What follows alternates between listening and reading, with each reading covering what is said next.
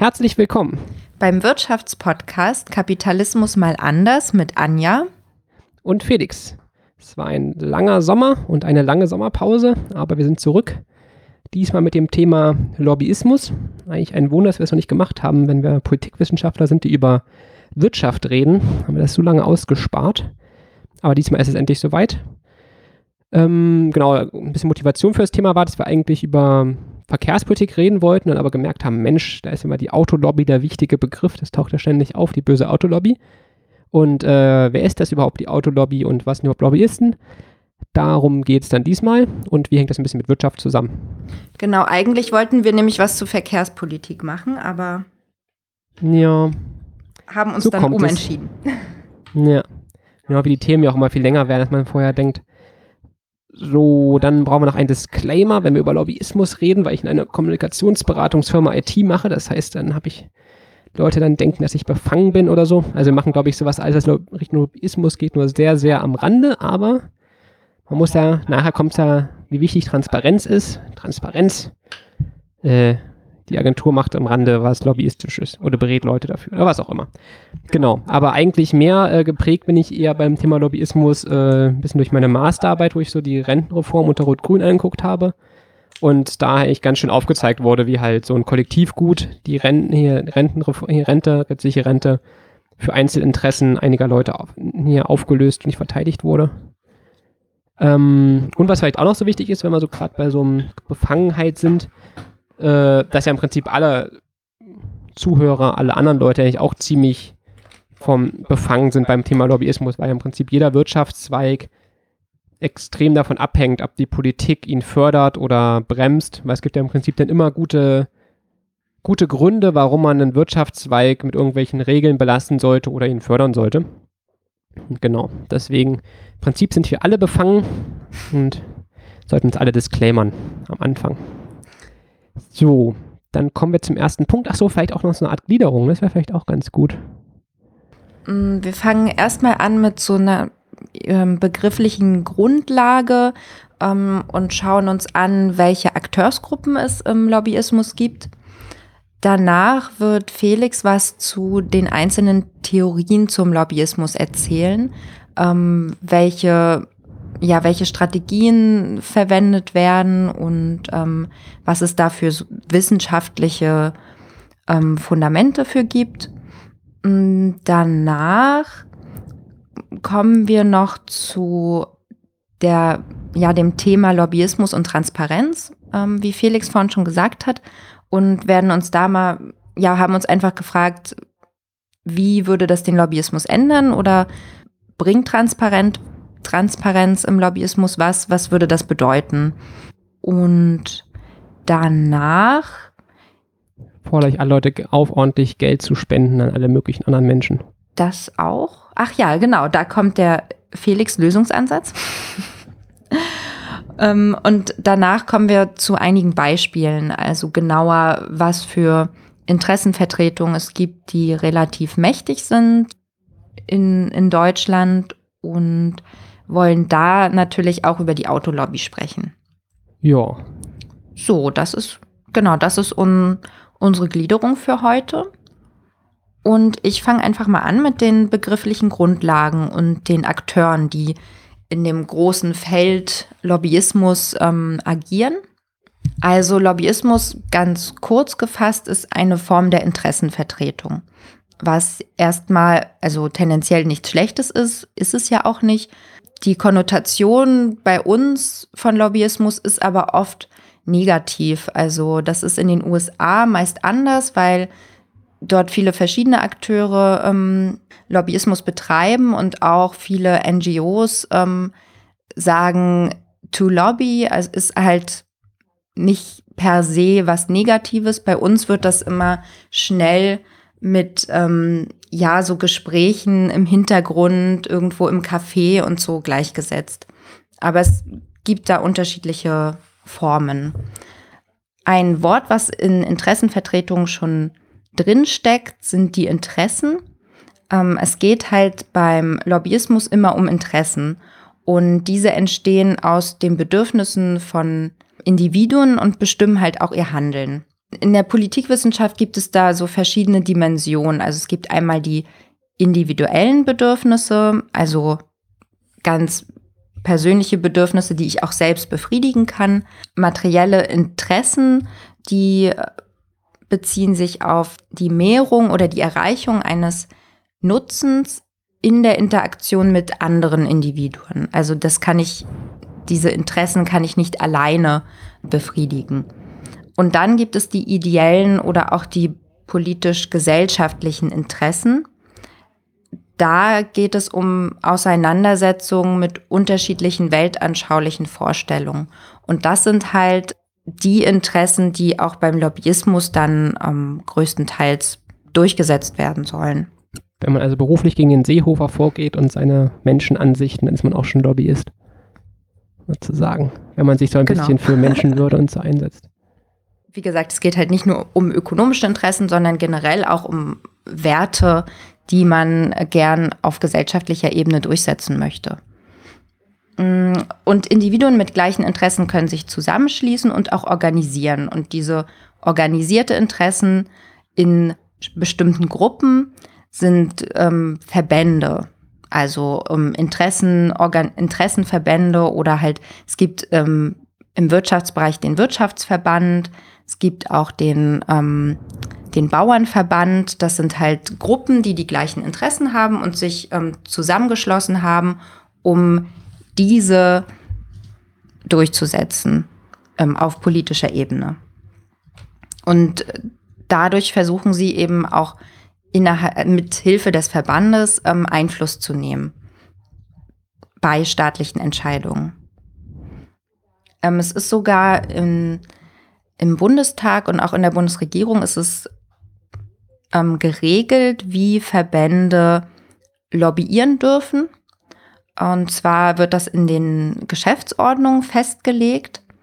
Und die, der Bundestag und die Bundesministerium, Ministerien, die schreiben explizit, dass eine institutionelle Beteiligung der Verbände an der politischen Willensbildung vorgesehen ist und auch deren Mitwirkung ähm, im Gesetzgebungsprozess. Des Weiteren gibt es Verbände in Fachreferaten der Bundesministerien, also wenn es um spezielle Gesetzesentwürfe geht, die in den Fachreferaten ähm, gestaltet werden, dann wird dort auch die Expertise von Verbänden mit rangezogen, die ein Interesse in diesem Bereich haben. Die Verbände werden über eine öffentliche Liste des Bundestags erfasst und beschränkt werden die Aktivitäten von Verbänden meist über von denen selbst auferlegte Verhaltenskodizes und halt durch das Strafgesetzbuch. Man darf nicht direkt bestechen und so. Zum Beispiel. Ja, also das, das wäre dann das, was im, im Strafgesetzbuch steht. Und die selbst auferlegten Verhaltenskodizes weiß ich jetzt ehrlich gesagt nicht, was, was da so drin stehen könnte. Schön Wetter reden für den Sonntag. Ja, also das ist, glaube ich, auch eher so ein symbolisches Ding da. Auf jeden Fall wird immer gesagt, dass Verbände so eine Art Monopolstellung innehaben beim Lobbyismus in Deutschland. Es gibt aber auch immer mehr ähm, Großkonzerne, die eigene ähm, Lobbyabteilung haben oder auch Agenturen, also so Public Affairs und ähm, PR-Agenturen, die für Großkonzerne oder für mittlere Unternehmen ähm, Lobbying ja, betreiben. Das ist ja auch wichtig, ne? weil so ein Wirtschaftsverband kann ja immer nur so eine Gemeinschaftsmeinung abgeben und manchmal man doch noch irgendwie andere Interessen. Genau, also es gibt halt, ähm, dazu komme ich dann auch gleich noch, aber es gibt eben von den Unternehmen her auch Einzelpersonen, die dann ähm, für ein spezielles Unternehmen und für deren Interessen Lobbying betreiben. Die haben dann so, so wie einen Ausweis, glaube ich, und können dann, kommen dann in den Bundestag einfacher rein. Und da ist, ist es schon auch noch üblich, dass ähm, über Beziehungen dann auch auf dem Flur gesprochen wird, irgendwie im Büro von einem Abgeordneten oder Parlamentarier oder halt dann ähm, wird ja auch immer gesagt, treffen die sich in Berlin im Café Einstein, was dort ähm, gleich in der Nähe vom Bundestag ist, glaube ich. Das ist so wohl das Café, wo dann immer die, die Lobbyisten essen gehen mit bestimmten Parlamentariern. Wie ich eben schon erwähnt habe, es gibt nicht mehr nur diese Verbände, sondern immer mehr andere Akteure auch, die ähm, Lobbyismus betreiben. Und man sagt das so, seit Ende der 90er hat sich das so ein bisschen gewandelt, weg von diesen etablierten staatlich-verbandlichen Kooperationen, eine Erstarkung der nicht verbandlichen, also unternehmerischen, aber auch ähm, Interessenvertretung von NGOs, ähm, dass sich das dahin entwickelt.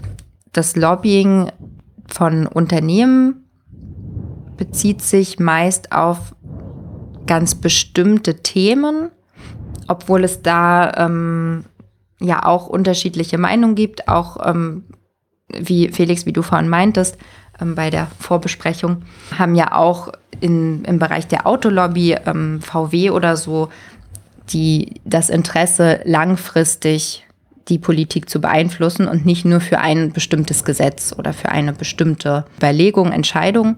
Da gibt es halt unterschiedliche Meinungen. Einige sagen, dass halt ähm, Unternehmen immer nur punktuell ähm, Lobbying betreiben und ihre Interessen vertreten. Was auch ganz interessant ist, ähm, bei den Strategien zum Lobbying dass äh, dort auch die Medien viel stärker mit eingebunden werden in die Lobbystrategie, dass es eben nicht nur darum geht, mit ähm, Abgeordneten zu sprechen, sondern dass auch das Bild des Unternehmens in der Öffentlichkeit positiv sein soll und dadurch so eine Art Medienkampagne von PR-Agenturen oder Public Affairs-Agenturen durchgeführt werden.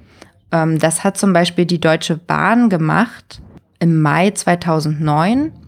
Und zwar ging es da um ähm, Bahnpri Pri Bahnprivatisierung. Und das wurde, diese Lobby, das Lobbying dort wurde geleitet von einer Berliner Public Affairs Agentur. Und die haben so Blog-Kommentare oder auch Facebook-Kommentare ähm, selbst geschrieben. Also die Agentur hat die geschrieben. Die sollten aber so aussehen, als ob es von Bürgerinnen und Bürgern aus Deutschland kommt, die für Bahnprivatisierung waren. Und sie haben da auch eine, ich glaube, www Bahn privat irgendwas ähm, haben auf jeden Fall eine ja ein, eine Seite entwickelt, die eigentlich nur Fake war, die aber so aussehen sollte, als ob es eine Initiative von den Bürgerinnen und Bürgern für Bahnprivatisierung gibt. Also man hat halt versucht, so seine Interessen eben auch in den Medien über so verschiedene Einflusskanäle gut dastehen zu lassen. Ja, es muss auch nicht mal in so einem Graubereich sein. Ne? Man kann ja auch einfach als Gesprächspartner für einen Journalisten bereitstehen, ne? den Hintergrundinformationen geben, bei Interviews ja. als Experte dastehen. Also ähm, das lohnt sich halt auch. Ne? Also ich glaube, du kannst da ganz toll im Hinterzimmer da irgendwelche Sachen äh, bemauscheln, aber Leute müssen ja auch wenigstens ein bisschen Akzeptanz haben für das, was du da gemauschelt hast. Und das kommt mir bei Lobbyismus echt relativ ja. selten vor. Ja. So, okay, wer steht denn da immer vor der Kamera oder so? Ähm, oder wer wird da gefragt? Oder wie sind da die Beziehungen? Das kommt immer ein bisschen wenig. Das sind immer die Politiker, die lassen sich was einreden, aber ähm, das wird ja oft auch irgendwie schon durch mhm. Berichterstattung begleitet, äh, wenn da irgendwas beschlossen wird. Die ja möglichst ja. Für, zum Vorteil sein soll. Wie gesagt, eben, es gibt zum einen diesen Graubereich, aber halt auch ganz klar, wenn man immer ein Gesicht zu einem Konzern hat, was irgendwie auch eine positive Berichterstattung bekommt, ist das, beeinflusst einen das ja auch. Also das war das zum Unternehmen. Hm, neben den Unternehmen, wie wir schon angesprochen haben, gibt es halt auch noch anderes Lobbying, was ähm, nicht nur den Profit das Geld oder den, den eigenen Profit im Hinterkopf hat, sondern ideelle Werte. Allerdings ähm, ist da halt die Frage, ob das wirklich immer nur Ideale sind, die von NGOs zum Beispiel in ihrer Lobbystrategie ähm, genutzt werden. Die Sache bei NGOs ist nämlich, dass auch die abhängig sind von Spendengeldern. die sie eintreiben müssen, um Projekte durchführen zu können. Und diese Gelder bekommen sie ja auch durch eine gute Lobbystrategie. Einmal eine gute Lobbystrategie in der Öffentlichkeit, mit ähm, eine gute Medienstrategie, ähm, aber auch im Bereich äh, der Politik, also beim, beim Bundestag. Und daher arbeiten auch NGOs auf ihre Weise profitorientiert. Natürlich verbunden mit gewissen Wertvorstellungen, die sie ja dann auch repräsentieren. Ja, aber ich glaube, es ist halt wirklich schon wichtig, mal zu, zu sagen, dass halt, dass ja irgendwie nicht immer, auf der einen Seite sind die bösen Unternehmenslobbyisten, auf der anderen Seite sind die guten NGOs sind, sondern dass ja im Prinzip auch nicht unbedingt immer erstens eine Sache, für die sie eintreten, die alle Leute wollen und die wirklich perfekt sein muss. Und sie müssen halt auch irgendwie Spendengelder eintreiben und machen. Deswegen vielleicht manchmal irgendwelche Aktionen, die wirklich halt eher dazu gut sind, Spendengelder einzutreiben, als irgendwie die politische Debatte nach vorne zu bringen. Mhm. Ja, und das, Inter äh, das Interesse ist ja schon auch eine spezielle, also spezielle Themen auf die Agenda zu bringen, ähm, aber eben auch im Hinterkopf halt dieses, okay, wir brauchen Spendengelder, um überhaupt irgendwas machen zu können. Also das ist, ja, uns war es halt wichtig, dass es nicht die und die gibt, sondern dass alles eine Art von Interessenvertretung ist. Und sich schon auch ähnelt. Wir hatten jetzt die eine Seite, also die, die beim ähm, Staat Lobby betreiben. Und jetzt kommen wir noch mal zur anderen Seite, zum Adressaten, also der Staat, der in irgendeiner Weise ja auch mit dem mit den Lobbyisten mit Lobbying umgehen muss und äh, mit der Interessenvertretung mit verschiedenen Interessenvertretern, die ähm, zur Demokratie ja auch dazu gehören. Und da wird in der Literatur gesagt, dass der Deutsche Bundestag seit den 1990er Jahren als Entscheidungsträger im politischen System ähm, tendenziell an Bedeutung verloren hat, dass ähm, die Entscheidungen halt eher in den äh, Ministerien getroffen werden. Beziehungsweise ist das Parlament auch nicht unbedingt mehr die ähm, erste Anlaufstelle für Lobbyisten, sondern spezielle Abgeordnete, die dann entweder ähm, in den Ministerien Entscheidungen treffen oder aber auch die Arbeitsausschüsse der Fraktion. Dort ähm, setzt Lobbyismus an. Hm, ja. Das wird ja auch oft irgendwie immer ein bisschen unterschätzt, dass die Leute, Politiker sich halt auch einfach mal spezialisieren. Da gibt es immer die Kritik, ja, da sitzen im Bundestag irgendwie nur 15 Prozent der Parlament Parlamentarier rum. Aber es liegt halt auch einfach mhm. daran, dass die sich halt auch einfach spezialisieren. Das geht irgendwie echt bei vielen Leuten kommt das irgendwie nicht so richtig an. Das ist echt schade irgendwie, weil so soll jemand, der sich total mit Binnenschifffahrt auskennt, rumsitzen, wenn es darum geht, äh, keine Ahnung, Krankenkassengesetze zu schreiben oder sowas. Ne? Das ist ja, das bringt ja. ihn jetzt halt nicht so viel weiter und er muss halt in dem Moment darauf vertrauen, dass sein Fachpolitiker das Richtige tut. Mhm. Und die Sache, die Sache ist ja auch, dass man ja nicht in jedem Bereich sein Fach, also Fachwissen hat. Genau. Das geht halt ähm, einfach nicht. Ja. Ist, ja in, ist ja auch gar nicht möglich. Ja. Also deshalb zielt das, Lob ähm, zielt das Lobbying ja auch dann auf das spezialisierte Wissen sozusagen ab. Die Massenmedien hatten wir schon erwähnt, dass auch die als ähm, Mitgestalter, also als Meinungsmacher und Mitgestalter von Politik interessant sind für Lobbyisten und nicht außen vor bleiben und daher auch eine, ein Adressat sind in dem Fall neben dem Staat. Vielleicht noch so als Zusammenfassung ähm, dieser ersten begrifflichen ähm, Grundlagen. Es gibt verschiedene Formen der Beziehungsstrukturen im Lobbyismus. Ähm, wir haben halt die institutionalisierte Beziehung, die größtenteils Verbände haben, die ähm, im, in den Fachausschüssen mit drin sitzen. Wir haben Person, personelle Verflechtungen, wo einzelne Politiker ähm, Lobbyisten aus der Wirtschaft kennen. Oft sind ja auch ehemalige Politiker ähm, die dann später als Lobbyisten in Wirtschaftsunternehmen arbeiten. Also es gibt dort personelle Verflechtungen. Das gehört auch zum Lobbyismus. Es gibt auch finanzielle Beziehungen, ähm, Thema ähm, Parteispenden. Ähm, dort, die hat man auch immer. Also es gibt Konzerne, die ähm, an spezielle Parteien ähm, sp ähm, Spendengelder überweisen. Es gibt informelle Beziehungen und ähm, die Öffentlichkeitsarbeit, also dort, wo dann die Medien mit reinspielen. Was so ein bisschen die Problematik auch ähm, bei der ganzen Sache ist, dass oft ähm, ganz bestimmte Gruppen ähm, bestimmte Interessen vertreten und man findet halt einige Bereiche, die ähm, wo die Interessenverbände oder auch die Unternehmen viel stärker sind und diese Interessen dann auch einfacher auf die Agenda bringen können als ähm, in anderen Bereichen, zum Beispiel wenn es um die Pflege geht oder überhaupt um soziale Berufe. Dort herrscht halt eine, kaum eine Lobby, also es gibt dort ähm, keine große Lobby, weshalb die Themen dann auch nicht so stark repräsentiert sind im Bundestag, im Parlament.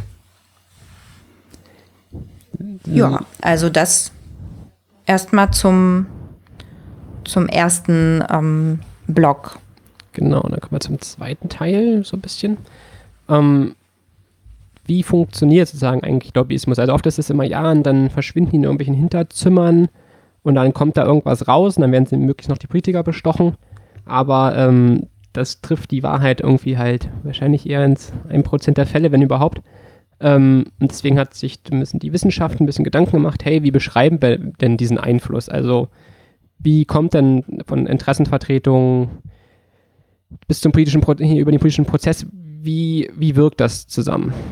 Und da haben wir einmal die Pluralismustheorie. Achso, dazu gesagt, ähm, ich habe jetzt vor allem die ersten Theorien relativ zusammengekürzt, weil wir schon viel zu lang werden. Aber wir verlinken da noch einen Text, wo ihr dann mehr nachlesen könnt, weil es ja ganz schön kurz wird. So, die Pluralismustheorie war vor allem in den 1960ern populär. Ähm, da wurde halt angenommen, dass es in einer komplexen Gesellschaft viele Interessen gibt und die sich halt alle relativ ähnlich organisieren können und dadurch so gleichberechtigt an der politischen Willensbildung mitwirken können. Das war halt so noch für mich so ein bisschen, weiß nicht, idealistisch vielleicht. Hat so jeder ein bisschen dieselbe Chance und dann kommt da was Tolles bei raus. Und dadurch, dass halt die verschiedenen Interessen unter Konkurrenz sind, Konkurrenz ist ja sowieso immer toll, äh, kommt dann halt eine gute Lösung raus, weil die Leute müssen halt wettstreiten und den besten Kompromiss finden und für ihre Sachen werben. Und da war dann auch immer die Annahme, wenn eine Gruppe zu stark wird, zum Beispiel eine Autolobby, dass sich dann automatisch ein Gleichgewicht bilden würde, weil andere Leute sich denken, Mensch, die haben zu viel Einfluss, jetzt engagiere ich mich mal und bringe was ein. Ähm, und für die Politik war dann halt der große Vorteil, dass sie halt wichtige Informationen von den Gruppen bekommen haben. Wenn sich natürlich viele Leute mit Fachwissen einbringen, weiß die Politik natürlich dann viel mehr. Also das geht eigentlich über die Theorien hinweg, dass die Politik halt vor allem davon profitiert, halt Fachwissen zu bekommen. Weil selbst wenn man Fachpolitiker ist, man kennt sich halt einfach nicht bis ins kleinste Detail mit irgendwelchen Arbeitswelten so aus, was bei Leuten so vorgeht. Ne? Also ähm, das kann ja halt nicht funktionieren und ähm, deswegen ist es halt sehr von Vorteil. Aber die Theorie würde ja davon ausgehen, dass alle Interessen gleichwertig ähm, repräsentiert werden. Ja. Hm. Ja, das war, glaube ich, ja früher allgemein auch, ne, mit diesen ganzen Diskurstheorien früher, hm. so dieses, hey, wir fassen uns an den Händen und reden ganz nett miteinander. Sachen. Ja. Oh, jetzt haben wir bestimmt gerade so eine Theorie-Richtung beleidigt. Tut, tut mir leid. Konnte damit noch nicht so viel anfangen. So, genau. Und der Vorteil sozusagen davon ist, dass sich alle Leute einbringen können, dass man natürlich auch eine große Legitimität schafft.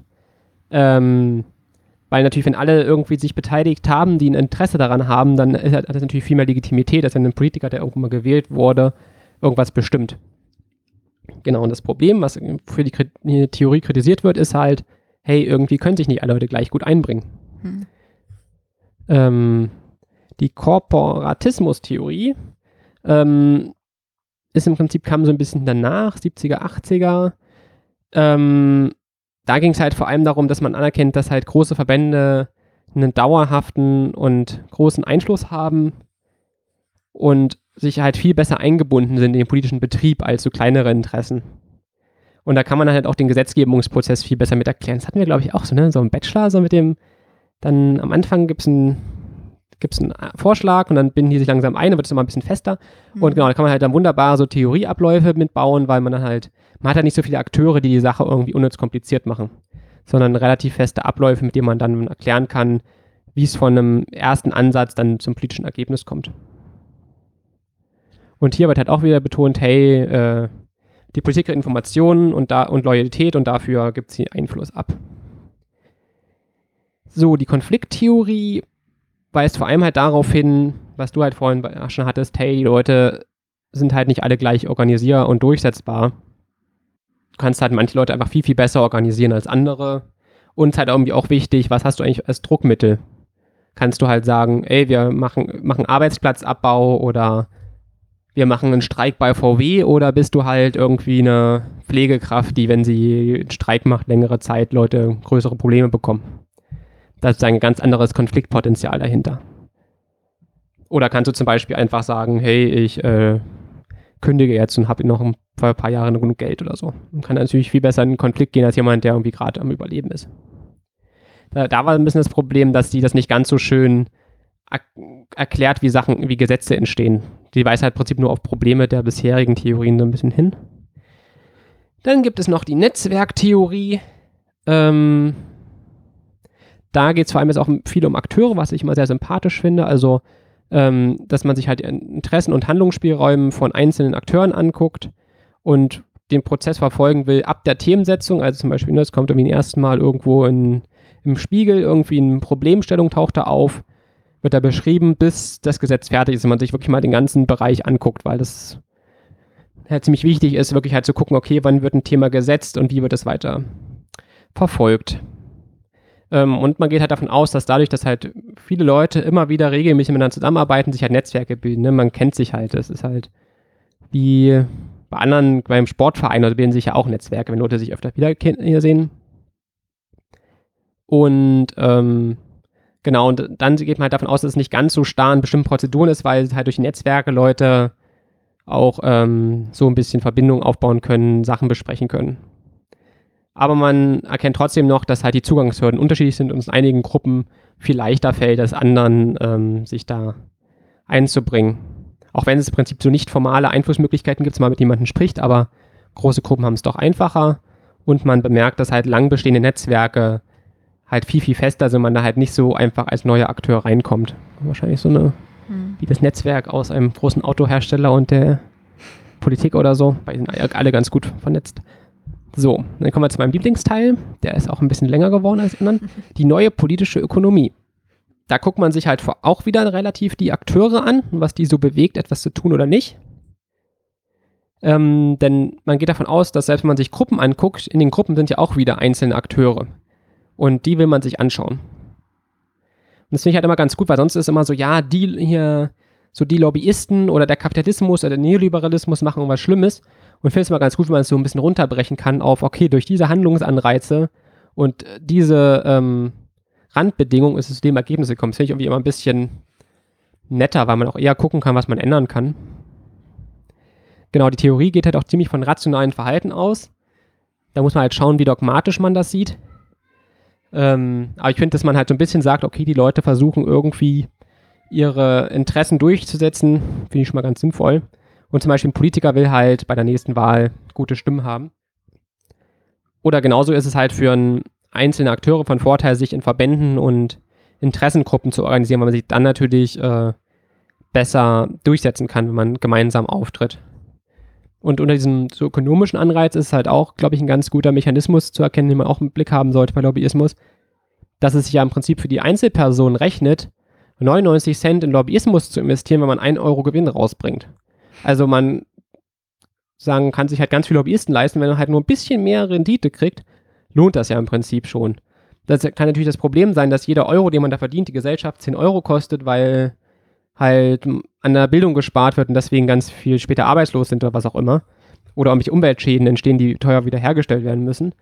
Aber dass sozusagen dieser Anreiz da ist, dass man sich denkt, okay, für den Einzelnen lohnt es sich, irgendwelche Kollektivgüter zu monetarisieren oder sich irgendwo Geld einzustecken, auch wenn die Lobbyismuskosten dafür ziemlich hoch sind. Das wäre natürlich einen extremen Anreiz, wenn man da Gewinn sieht, in Lobbyismus zu investieren.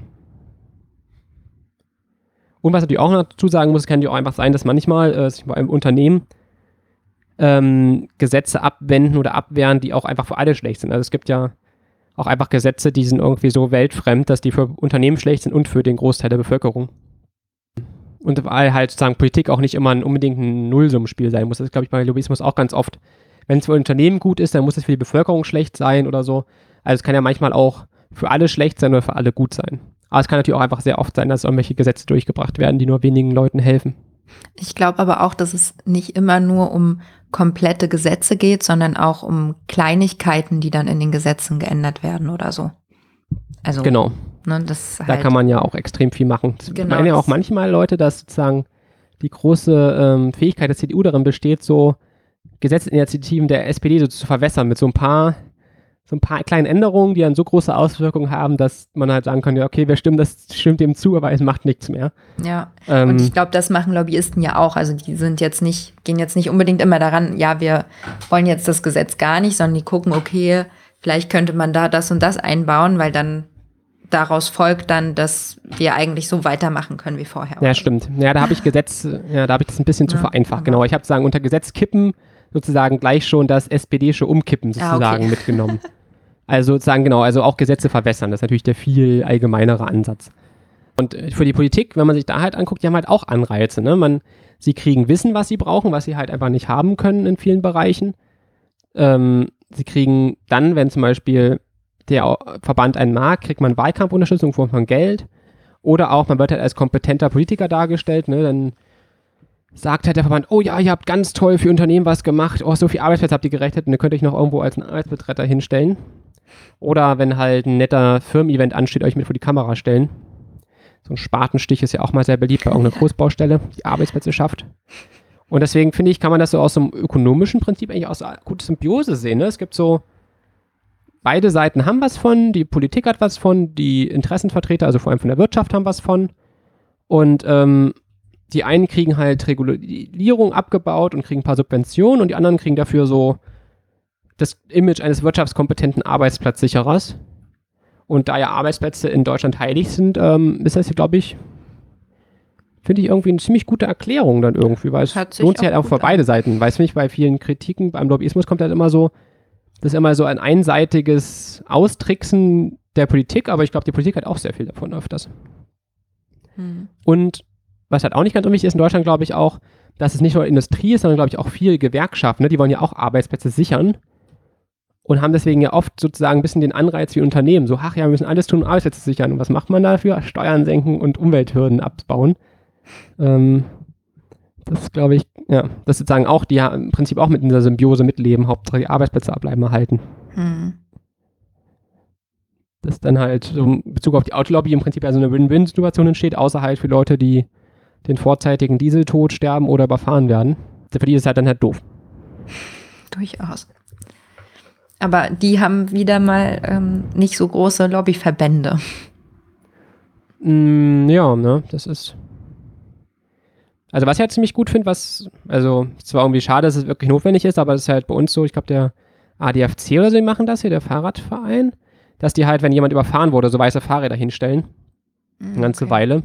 Und es halt wirklich mal so ins, ins Blickfeld rücken, sozusagen, wo so überall Leute gestorben sind. Und wenn man halt dann teilweise liest, wie es zum Unfall kam, sagt man sich, oh, hm, das wäre irgendwie mit einer besseren Verkehrsplanung oder so vermeidbar gewesen. Das ist schon echt. Äh ja, aber das Thema Dieseltote ist ja noch schwieriger. Äh, genau, das ist halt total abstrakt. Also, genau. Ähm, das, ich habe auch schon viel, ähm, oft mal irgendwie so Zahlen dazu gelesen, wie viele eigentlich an den ähm, Folgen von Luftverschmutzung sterben, aber das ist halt ganz schwierig zu zeigen. Also. Ja. Das sind ja dann eh, das trifft ja oft dann eh ältere Leute so, die werden ja sowieso nicht mehr und ich finde auch diese vorzeitige Todesfälle auch mhm. so eine so eine interessante Wortkombo irgendwie.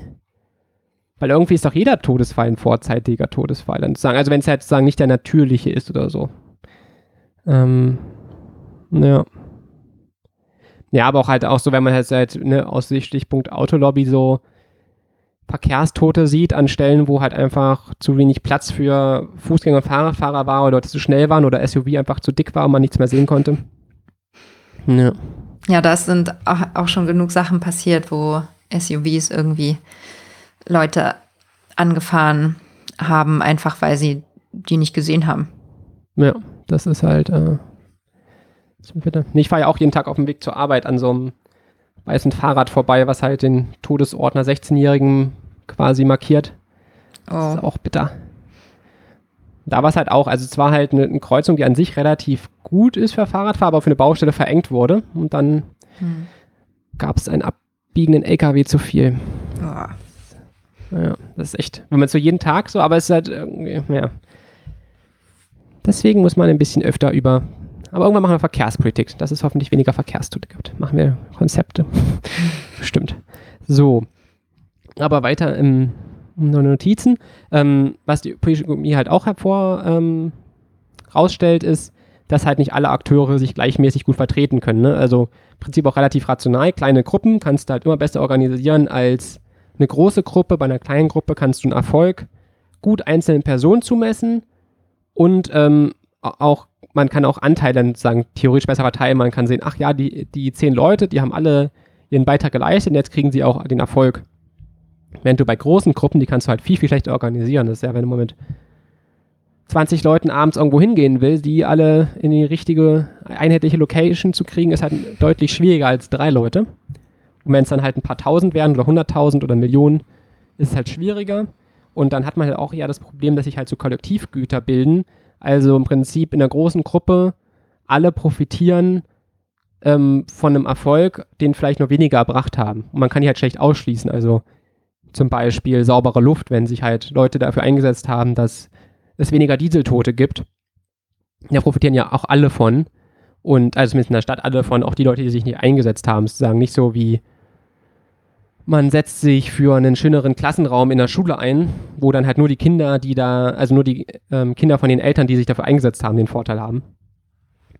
Oder irgendwie innere Sicherheit. Ne? Man setzt sich dafür ein, dass in Bayern die ähm, Polizisten nicht sinnlos an der Grenze rumstehen den Verkehr aufhalten, sondern lieber in, im Inland zum Beispiel gegen Nazis vorgehen. Dann ähm, haben ja auch alle mehr Sicherheit, aber ähm, es haben sich halt nur ein paar Leute dafür eingesetzt. Ähm, ein bisschen kann man es halt fokussieren, sozusagen das Kollektivgut ein bisschen einengen. Wenn man sich halt zum Beispiel für poli bestimmte politische Ziele einsetzt, die halt ein bisschen enger sind, zum Beispiel niedrige Steuersätze, die halt den ganzen Geringverdiener nichts bringen, weil sie nur die nur Nebenkosten zahlen. Oder so Förderung von Bio-Lebensmitteln, die halt eher bestimmte Einkommensgruppen und oder halt Leute mit bestimmten Interessen hier bevorteilen. Oder sowas wie Steuerfreibetrag oder Baukindergeld oder sowas, da kann man halt das noch ein bisschen auf bestimmte Gruppen, aber die sind halt auch wieder riesig, ähm, fokussieren. Und dadurch ist das Problem, in so Krisengruppen hat man im Prinzip kaum wirtschaftlichen Anreiz, sich selbst zu engagieren, weil wenn man was macht, dann kriegen das alle und der eigene Anteil ist verdammt gering. Und beruflich das Machen ist halt auch, ja, als Politiker macht man halt ein bisschen Geld, aber muss man auch schon ziemlich Glück haben, ziemlich, ziemlich viel Glück und ziemlich viel Engagement und Leidensfähigkeit. Sodass man wahrscheinlich in anderen ähm, Politikbereich, äh, anderen Wirtschaftsbereichen damit deutlich weitergekommen wäre. Im Prinzip ist sagen dann das rationale Verhalten dann für die Leute in einer großen Gruppe einfach immer Trittbrettfahrer sein, das heißt auf die Erfolge von anderen Leuten mitnehmen und selber nichts machen. Und deswegen ist es im Prinzip eigentlich immer ein, wirtschaftlich sinnvoller, im Supermarkt irgendwie Regale einzuräumen, statt politisch tätig zu werden, wenn man halt so auf, einfach nur aufs Outcome guckt von Vorteilen. Außer natürlich, man wird jetzt irgendwie aus politischer Überzeugung tätig, aber selbst dann hat man sozusagen auch Opportunitätskosten, das heißt Kosten, die einem halt entstehen aus Dingen, die man dann in Zeit nicht machen kann. Man hat weniger Zeit für Familie, Hobbys, Freunde, Weiterbildung, Arbeit, whatever. Ähm, und man ist natürlich auch weniger effektiv als so ein Berufslobbyist, der halt Geld und Zeit und Erfahrung hat, als wenn wir, zum Beispiel wir, ne, wir machen ja irgendwie alle ab und Mhm. zu mal ein paar Stündchen. Da ist natürlich so ein professioneller Moderator, Journalist, Lobbyist viel, viel effizienter. Ja. Na, und ähm, er wird dafür ja auch bezahlt. Also er muss sich ja dann nicht mehr noch um andere, also darum kümmern, wie er seine Miete bezahlt oder sowas. Genau, das macht halt auch den Kopf etwas freier. Wobei ich ja auch mal noch einen Absatz mit eingefügt habe, dass halt so Geld alleine jetzt, glaube ich, auch nicht so viel bringt. Also man denkt immer, ja, und dann hauen die Leute so viel Geld da rein und dann wird das alles. Weil wenn man zum Beispiel jetzt einfach mal so überlegt, okay, man würde eine Lobby aufbauen, also jemand kommt zu uns bei und sagt, hey, ihr kriegt jetzt ein paar Millionen Euro, dafür baut eine Lobby auf mit folgenden Zielen, Fleischpreise verdoppeln, Tempolimit 110, Zuckersteuer, Abschaffung, Dienstwagenprivileg, 100% Mehrwertsteuer auf Alkohol, Werbeverbot für Alkohol und Zigaretten, Pkw nur außerhalb der Stadt auf riesigen Park- und Ride-Parkplätzen und Ja, maximale Parkdauer in der Stadt zwei Stunden. Ich habe mir mal so ein paar Sachen aufgeschrieben, wo ich dachte so, hm, für so eine Lobby bräuchte es schon ziemlich viel Geld und würde es ziemlich wenig erreichen. Also sozusagen, glaube ich, das ist auch das Problem so, ähm, dass man dann gleich denkt, ah, die haben es so eingekauft, aber man muss halt schon eine Akzeptanz bei den Wählern haben, zumindest bei einigen, ähm, um sowas durchzusetzen. Ich glaube, für die Ziele, die ich jetzt vorgelesen habe, kannst du schon ziemlich, ziemlich viel Geld reinstopfen, bis da was passiert. Ja, ich weiß auch nicht, ob da nur Geld, also allein funktionieren würde, glaube ich nicht. Ja, ich glaube, selbst wenn du jetzt dann halt sagen, ne, nicht einfach, also nicht nur Geld alleine, sondern auch einfach, da baust du eine Lobby auf, die redet mit Politikern, dann baust du halt noch ein paar Lobbyisten, die mit Journalisten reden und halt Mhm. ganz tolle Gesprächspartner sind, vielleicht auch Artikel anbieten. Aber ich glaube, für einige dieser Ziele, da müsstest du schon sehr viel Zeit und ziemlich viel Geld investieren. Also ich glaube, wenn man 100% Mehrwertsteuer auf Bier haben will in Deutschland, das gibt Lynchjustiz, glaube ich. Ich wüsste auch nicht, wie viele Leute die du davon überzeugen könntest. Also, die sich dafür mit einsetzen oder. Ja. Na, im Prinzip ist der Alkohol dann halt so teuer. Ich weiß nicht, ich glaube, in Nordeuropa ist er doch noch teurer, oder? Bei 100% heißt ja im Prinzip, dass du dann ein Bier für einen Euro, 1,50 Euro kaufst.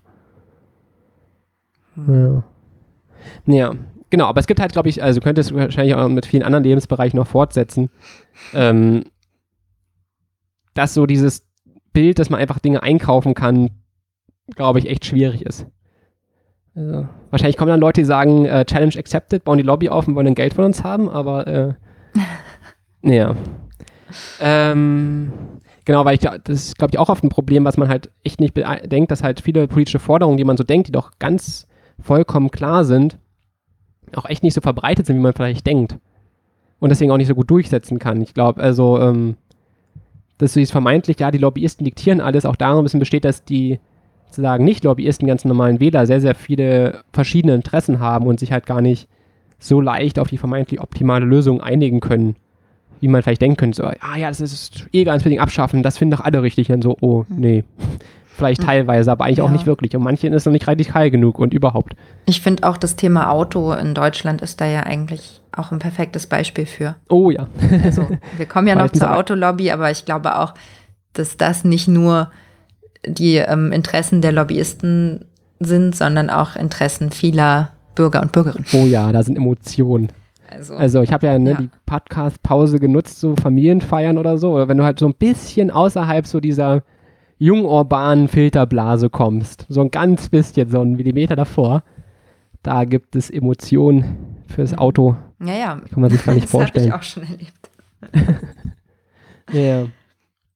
Genau, die, wie die anderen sich wahrscheinlich denken, oh mein Gott, die haben Emotionen für Dinge, für die ich keine Emotionen habe. Hm. Das ist halt, ja, also man denkt da mal ganz oft irgendwie, ja, das ist die doch alle so und hm, so, nee, tun sie nicht.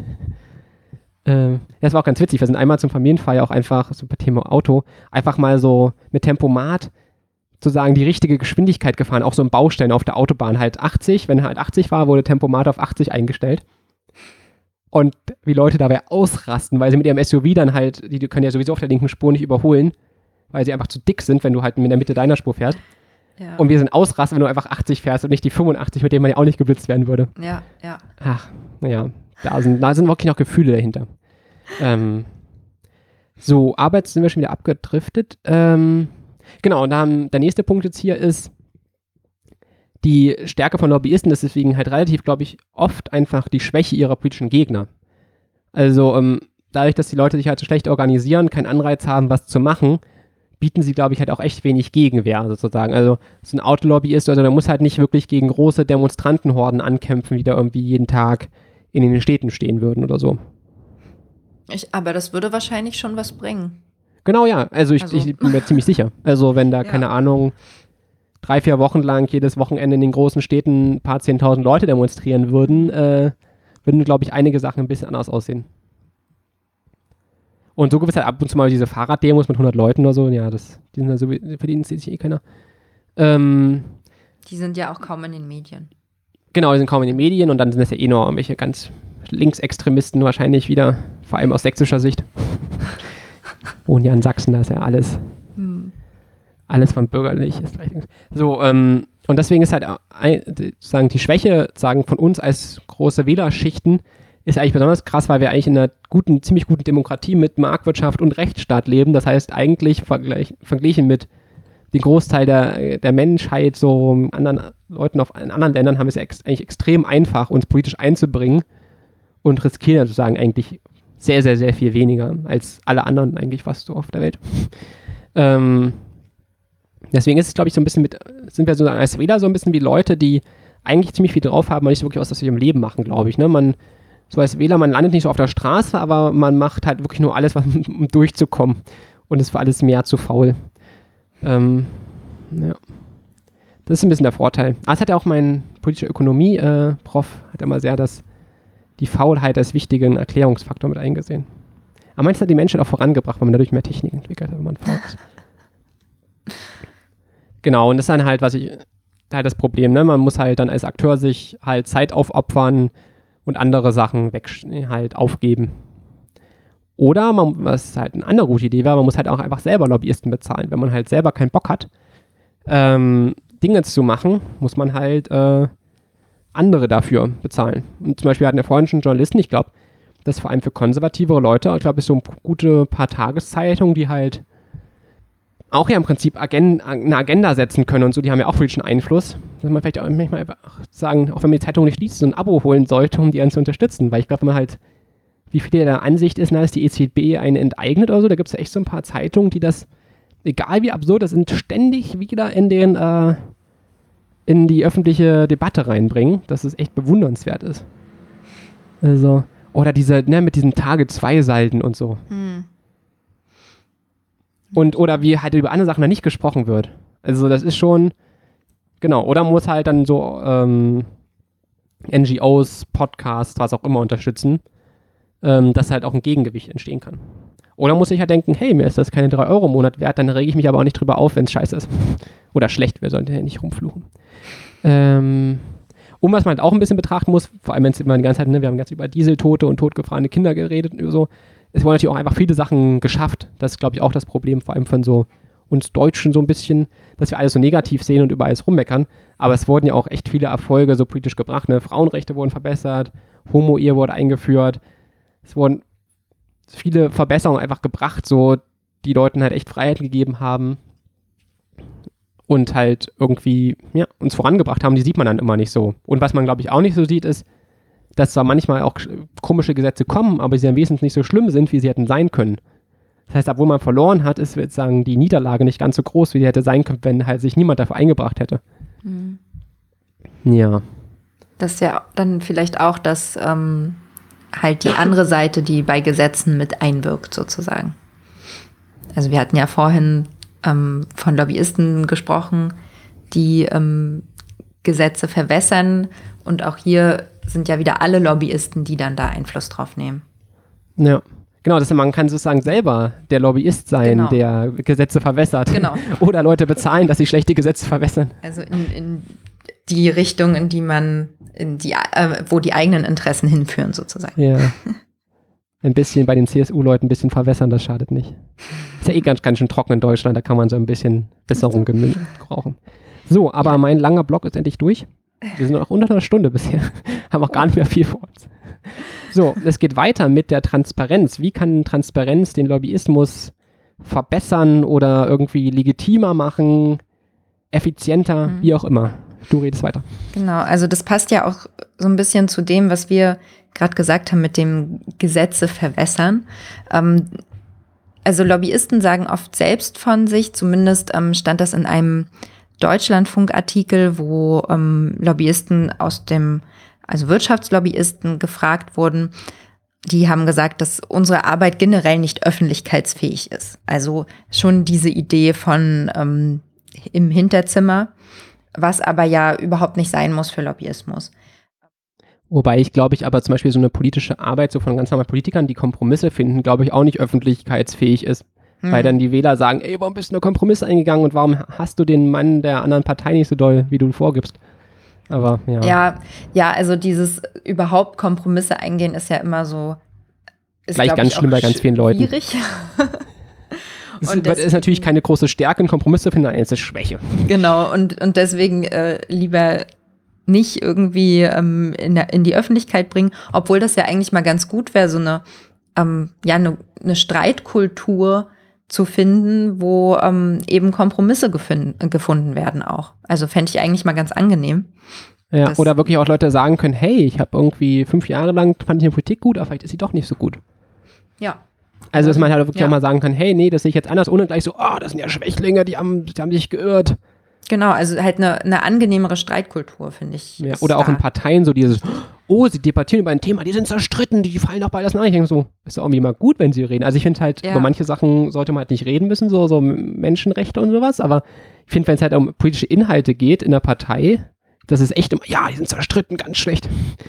Ja, also ich verstehe auch nicht, wenn dann ähm, ist doch klar, dass nicht alle einer Meinung sein können. Auch äh, so eine Partei ist ja riesengroß. Also das ist doch normal, dass auch no mal neue Tendenzen mit reinkommen und dann muss darüber ja gestritten werden. Ja. So.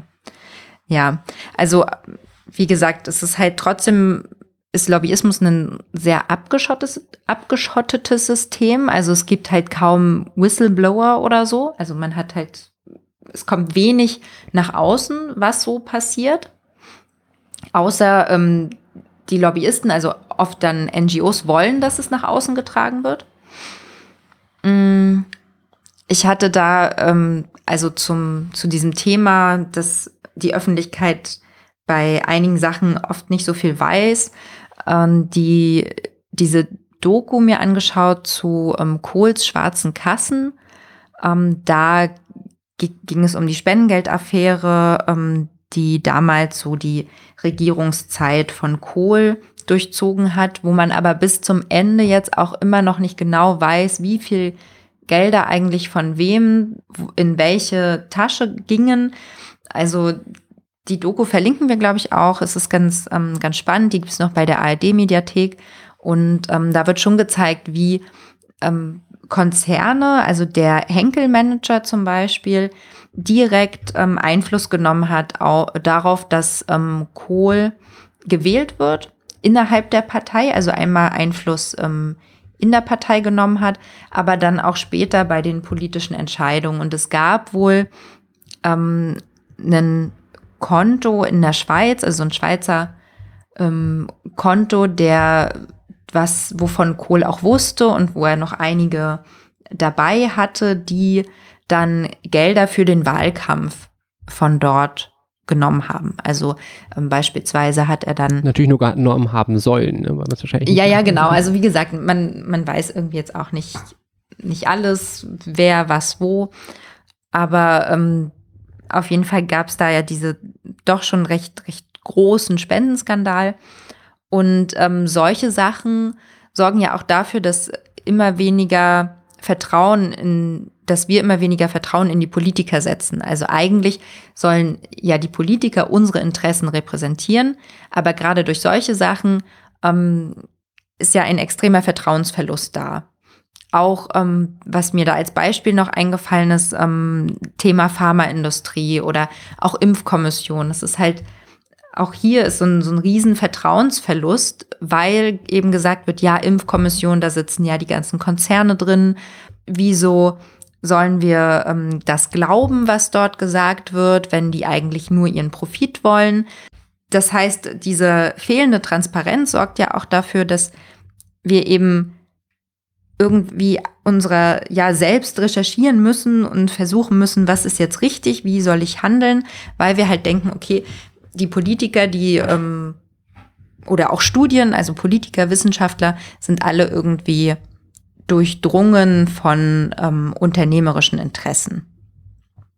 Und daher wäre es halt wichtig, ähm, Transparenz zu schaffen, um halt sehen zu können, okay, wie wird gearbeitet und ähm, um halt auch so ein Vertrauen zu stärken zwischen ähm, Politik und zwischen den, den Wählern und Wählerinnen. Wenn Themen, Beziehungen offengelegt werden, ähm, würde es auch einfacher sein, eine Rechtfertigung oder eine Erklärung seitens der Politik ähm, zu bekommen, da sie eben der Wählerschaft das irgendwie erklären müssen, wenn sie auch wieder gewählt werden wollen. Welche Versuche für Transparenz gibt es? Also zum einen gibt es ähm, die Initiative Lobby Control. das ist von ja eine Initiative von Seiten der Zivilgesellschaft, die halt versucht, ähm, Lobbyismus transparenter zu gestalten. Und die schauen sich verschiedene Verbände und Initiativen an und sagen erstmal, wofür die eigentlich stehen. Also wie zum Beispiel die Initiative für soziale Marktwirtschaft. Wer steht eigentlich dahinter? Ähm, wie, das ist eine Arbeitgeber, ein, ja, eine Art Arbeitgeberverband. Ähm, also kann man gucken, okay, ähm, wenn dort die Interessen der Arbeitgeber vertreten werden, weiß ich ungefähr, wie die agieren oder was sie auf die Agenda bringen wollen. Also Lobby Control macht äh, Selbststudien und klärt so ein bisschen auf zum Lobbyismus. Dann, was auch noch ähm, ja, vorgeschlagen wurde, ähm, so eine Art Enquete-Kommission im Bundestag, wo das Par die Parlamentarier selbst Auskunft geben sollen und Regeln ähm, entwickeln sollen für den Lobbyismus. Also eine Art Kontrolle und Gestaltung von Lobbyismus. Und das halt auch öffentlich machen. Also eine öffentliche Mitwirkung von Lobbyisten ähm, die, ihre, die ihre Interessen öffentlich machen und wo auch die Parlamentarier sagen können, ja, wir haben jetzt von den Lobbyisten ähm, Informationen, weil wir zu einem speziellen Thema ein Gesetz ähm, durchbringen wollen. Und dass man das aber verfolgen kann. Aber ich finde auch, dass die Medien eine wichtige Rolle dabei spielen und eben auch in auch die Medien selbst, die großen Zeitungen halt schauen müssen, okay, welche Beitra Beiträge ähm, produziere ich, worüber berichte ich und dort auch einfach eine größere Auswahl schaffen und auch dort eine transparente Auswahl über ähm, verschiedene Interessen, die ähm, in der Politik ähm, vorherrschen. Wenn es mehr Transparenz gibt, ist es eben auch so, dass Politiker als gewählte Interessenvertretung ja in dem Fall ähm, ihre Entscheidung besser begründen müssen und oder man könnte halt genauer schauen, wie sie zu ihren Entscheidungen kommen. Und ja, und also auch diese Aufklärungsarbeit von, von Lobby Control finde ich ziemlich gut und ziemlich sinnvoll, da man dort ja auch schon mal genauer weiß, wie bestimmte ähm, wo bestimmte Interessen mit in den Gesetzen einwirken. Ja, sind wir auch schon ziemlich oft, also auch ziemlich lange zurück, immer mal irgendwie machen die coole Sachen. Also, mhm. das glaube ich schon ganz schön lange. Das ist halt auch so ein gutes Beispiel für ja. Geld bringt Vorteile so für Zivilgesellschaft. Ja, das so zum, zum Thema Transparenz auf jeden Fall. So, ich habe mir unten noch dran geschrieben, dass so aus dieser ökonomischen Sicht, ne, wir hatten ja vorhin diese polit polit politökonomische Sicht, dass im Prinzip Transparenz dafür sorgt, dass so absurde Lobbyvorschläge halt schwer, schwerer umzusetzen sind für Politiker. Aber wenn natürlich mehr Leute davon wissen und auch mehr die Vor- und Nachteile kennen, ist natürlich schwieriger für einen Politiker das zu verkaufen oder hat er danach mehr Schaden, wenn er das halt trotzdem durchgesetzt hat, als wenn das irgendwie so irgendwann mal nachts beschlossen wird und fünf Jahre später fällt jemand auf, oh, das Gesetz gibt's ja. Ja, ja, das, ich glaube, da, ähm, dazu gehört auch so ein bisschen, dass die Gesetze ähm, es ist ja oft so, dass Gesetze immer zur ähm, Fußballweltmeisterschaft irgendwie. Ah ja, genau. Also, ne, ich, ich weiß ehrlich gesagt nicht, ob das wirklich stimmt, aber ähm, es fällt schon manchmal so ein bisschen auf, dass halt Gesetze durchgebracht werden, wenn die Fußball-WM ist. Und ähm, da haben aber dann ja auch wieder die Medien eine wichtige Rolle, dass sie eben nicht nur auf der ersten Seite was zum Fußball schreiben, sondern eben auch über die Gesetze. Ja. Die Frage ist, wie Leute es noch lesen? Ja. Aber es ist halt auch wieder, ne? Wie, ähm, wie viel Zeit steckt man halt darin rein, ein total kritischer B B Wähler zu sein oder genießt mhm. man einfach Fußball-Weltmeisterschaft? Ja, das stimmt. Vielleicht bringt Transparenz dann in dem Fall auch gar nichts, weil ähm, man sich, weil sich vielleicht viele gar nicht dafür interessieren. Ja. Weiß ich nicht. Ich finde das im ökonomischen Ding so, also wenn man halt wirklich zu Leuten hingehen würde und sagt, hey, ich habe jetzt den perfekten Plan für die Lobby, ich brauche jetzt von dir 5 Euro, dann wird das erreicht. Ab mhm. Leuten viele Dinge, fünf, also klar, arme Leute, die können sich keine 5 Euro leisten, aber jetzt so Leute, die ein bisschen Geld verdienen, dass die halt sagen, okay, ich gebe dir jetzt 5 Euro, 20 Euro hin. Sagen, selbst wenn die garantiert wüssten, das würde sich verbessern, ob sie es halt schlimm genug finden oder verändernswert genug, dass sie das halt machen würden. Und ich glaube, das ist bei ganz vielen mhm. Punkten halt bei vielen Leuten noch gar nicht so da. Die finden, denken vielleicht, öh, das finde ich jetzt irgendwie blöd, da rege ich mich jetzt auf, aber ja, weiß ich nicht. Ja, jetzt was machen, irgendwo eine Überweisung. Boah, nee. Es bringt auch gleich gut zum den kurzen Zwischenpunkt von mir, der Felixsche Lösungsansatz, der muss man in den Folgen mal rein. Ähm, das habe ich ja vorhin im Prinzip auch schon ein bisschen äh, angebracht, dass, glaube ich, halt viel bei diesem ganzen vermeintlichen Lobbyübergewicht halt einfach davon entsteht, dass halt einfach keine Gegenlobby gibt, dass Leute halt nicht sagen, hey, wir bezahlen jetzt einfach selber Lobbyisten, sondern wir gehen einfach davon aus, dass Leute in ihrer Freizeit da irgendwie was machen und sich da engagieren oder was auch immer. Und ich denke mir so, ja, das können ja auch ein paar Leute machen, aber man braucht halt auch echt mal irgendwie ein Gegengewicht und dafür brauchst du halt einfach professionelle Leute. Also beim Fußball ist ja auch nicht so, ja, wir machen, gehen zur WM, aber bitte nur mit Freizeitfußballern oder so. Die dann halt, äh, das geht halt auch nicht so wirklich gut. Würde vielleicht die Sache auch manchmal ein bisschen schöner machen, wenn das nicht so durchkommerzialisiert ist. Ich bin ja kein großer Fußballverfolger, aber das wird ja mal kritisiert, dass es zu kommerziell ist. Und was halt auch ein bisschen mit reinspielt, glaube ich, halt so ein bisschen ne, die Faulheit von uns Wählern, dass halt auf dem Parteienmarkt, glaube ich, einfach nicht genug Konkurrenz. Da hatten wir vor ein paar Folgen so die Ökonomie politischer Beteiligung. Hatten wir ja ein bisschen über, über den Markt der Parteien gesprochen, dass da halt echt wenig Konkurrenz herrscht. Und ich glaube, viel, was bei Lobbyismus kritisiert wird, hängt halt auch damit zusammen, dass die Parteien sich halt denken, ja, irgendjemand, irgendwen müssen sie ja wählen und die werden wahrscheinlich wieder uns wählen, weil die anderen finden sie noch schlimmer. Und dass man deswegen halt sich viele Sachen leisten können mit komischen Gesetzen, weil es da halt nicht genug Konkurrenz gibt. Das liegt halt auch daran, dass es halt nicht Leute gibt, die sagen, hey, wir bauen jetzt hier Netzwerke auf und wenn es uns zu blöd wird, dann gründen wir jetzt halt eine Partei und dann seht ihr, wie er klarkommt. Ähm, das ist halt sagen auch eigentlich wieder im Prinzip eine Faulheit, eine Organisationsschwäche von Wählern also uns. Und was halt manchmal auch ein bisschen schwierig ist, glaube ich, halt auch so ein bisschen, das umständlich ist, glaube ich, in Deutschland ein bisschen so Geld zu überweisen, glaube ich auch. als Leute dann sich denken, oh, Überweisung schreiben oder was auch immer. Ähm, Obwohl ja. es ja mittlerweile schon Systeme gibt, mit denen das ziemlich schnell geht. Also sie ja. PayPal oder so. Genau, ja. Also, das fand ich ganz cool. Jetzt muss ich mal gucken. Die Mikroökonomen hatten das auch in der letzten, vorletzten Folge irgendwann mal ein bisschen so dargelegt. Die wollen ja auch, also quasi hier unser Konkurrenz-Podcast. Ähm, die wollen sich auch so ein bisschen weiterentwickeln und dann so, hey, ja, aber irgendwie kommt hier nicht so wirklich viel Geld rein und irgendwie dauert das halt so und so viele Stunden und irgendwie sehr, sehr schade. Und dachte ich so, yep, schon mal genau schon als Beispiel vorgetragen, was dann hier jetzt sagen theoretisch folgt, ne? dass Leute halt, während sie einen Podcast aufnehmen, halt nichts anderes machen können und halt sich irgendwie denken, hey, wäre irgendwie cool, wenn ich dafür weniger arbeiten könnte, wenn ich Podcast aufnehme, weil viele Leute haben was davon. Ja, muss ich mal gucken, dass ich den Link noch finde. Ähm, ja, ich glaube, da können wir ja zu dir gehen. Hm. Ähm, und ja, damit kommen wir eigentlich von der Theorie zur Praxis, also zu unseren Beispielen. Ein bisschen umfangreicher nachher ähm, zur Autolobby.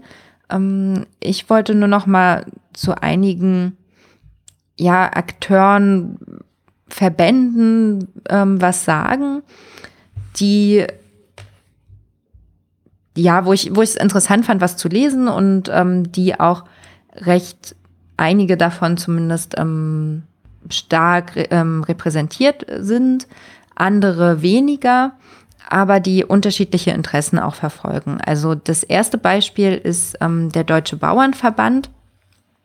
Ähm, das ist der Spitzenverband der deutschen Agrar- und Forstwirtschaft und ähm, laut Lobby Control einer der mächtigsten Lobbyorganisationen. 90 ähm, Prozent der 300.000 Betriebe sind in diesem Verband organisiert. Und sie haben sehr enge Verbindungen zu CDU und CSU-Politikern. Das ist jetzt auch nicht so überraschend. Man merkt den starken Einfluss, finde ich, auch immer wieder, gerade wenn es um so um Ernteausfälle, also ähm, Zahlungen für Ernteausfälle äh, geht, was ja jetzt auch vor kurzem durchgegangen ist, dass der Bauernverband aufgrund, also nicht der Bauernverband, sondern Betriebe, Bauernbetriebe für die Ernteausfälle, die durch die Dürre entstanden sind, ähm, halt entschädigt werden. Und der Bauernverband übt Einfluss über zum einen über Bundestagsausschüsse und ähm, Parteien, also da die CDU, und ist auch im Agrarausschuss tätig der Bundesregierung. Lobby Control sagt, ähm, sie steuern die Ausgestaltung der Agrar-, Ernährungs- und Umweltpolitik in Deutschland.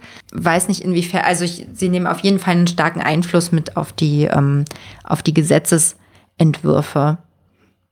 Und es gelingt dem Verband auch immer wieder, ähm, staatliche Initiativen, zum Beispiel zum Schutz von Verbrauchern und Tieren oder ähm, zum Schutz der Umwelt zu verhindern oder halt zu verwässern. Laut der Süddeutschen Zeitung haben 13 der 17 Vertreter aus CDU, CSU im Bundestagsausschuss Ernährung und Landwirtschaft einen Bezug zur Branche. In dem Fall Bezug ist halt irgendwie ähm, wahrscheinlich eine der verschiedenen Beziehungen, die wir auch am Anfang ähm, besprochen haben, sei es auf Berufsebene, auf personeller Ebene, ähm, das ist unterschiedlich. Und ähm, gerade Beschränkungen zur Massentierhaltung oder Thema Verbot von Glyphosat und so weiter, da ähm, nimmt der Bauernverband starken Einfluss und hat auch ähm, Erfolg, seine Interessen durchzusetzen. Die Frage ist so ein bisschen, wieso ist der Verband so mächtig? Also zum einen sind es natürlich viele Betriebe, die ähm, dort organisiert sind. Landwirtschaft ist auch in Deutschland immer noch ein wichtiger Wirtschaftszweig. Mm, ich habe mich mir auch überlegt, ob es so eine Art Tradition ist. Also äh, die Politiker können irgendwie ausgetauscht werden, Lobbyisten nicht wirklich. Also das ist halt so, ein, so die Tradition von die Männer, die dort schon immer ähm, irgendwie Lobbyismus betrieben haben, halt auch ihre Kontakte einfach haben und ihr Handwerk kennen. Nicht der einzige, aber auch ein Grund wird Geld sein. Also dass halt schon auch der Bauernverband ähm, genügend Geld hat, eine starke Lobby aufzubauen. Das ist ja auch einfach mal die Wählerschicht der CDU, ne? Also ich ja. glaube, das ist halt irgendwie, also ich glaube halt zum einen viele Bauern oder ich glaube halt auch viele, die halt Sympathien da haben. Und es ist ja auch einfach so ein bisschen CDU-mäßig nach dem Motto, hey, den ganzen neuen grünen Hippie-Kram, den wollen wir nicht. Wir wollen es halt so, die Landwirtschaft so betreiben wie früher, bloß mit größeren Maschinen. Und ja, das also wollen ja sogar auch einige, sagen nicht. Ähm, ja, ich glaube, die Interessen ähm, passen aber halt auch zum Programm der CDU. Genau, das ist halt, glaube ich, auch wichtig. Und zum, das ist halt ein den, Vorteil. Zu den Werten von vielen Wählern. Ja. Deswegen denkt man sich, ja, krass, die setzen hier echt viel durch, aber es passt ja irgendwie auch. Also es ist jetzt nicht so, dass die CDU plötzlich für Cannabisbauern eintritt oder so und sagt, hey, wir schaffen jetzt 10.000 neue Arbeitsplätze, indem wir Cannabis legalisieren und das ist ja auch Landwirtschaft. Hm. Ich glaube, das wäre schon deutlich schwieriger. Wahrscheinlich könnte man das auch nicht mal im Verband durchkriegen. Wahrscheinlich nicht ganz. Weil es, glaube ich, echt immer wichtig. Ja, die Leute hängen so dicht zusammen, aber es passt halt doch irgendwie. Also ich finde, solange da jemand nicht seine, seine quasi Werte verkauft und plötzlich irgendwie, ne, irgendwie als grüner Hippie in den Bundestag kommt, dann irgendwie ein Job in der Lobby in Aussicht gestellt wird und plötzlich für Glyphosat ist.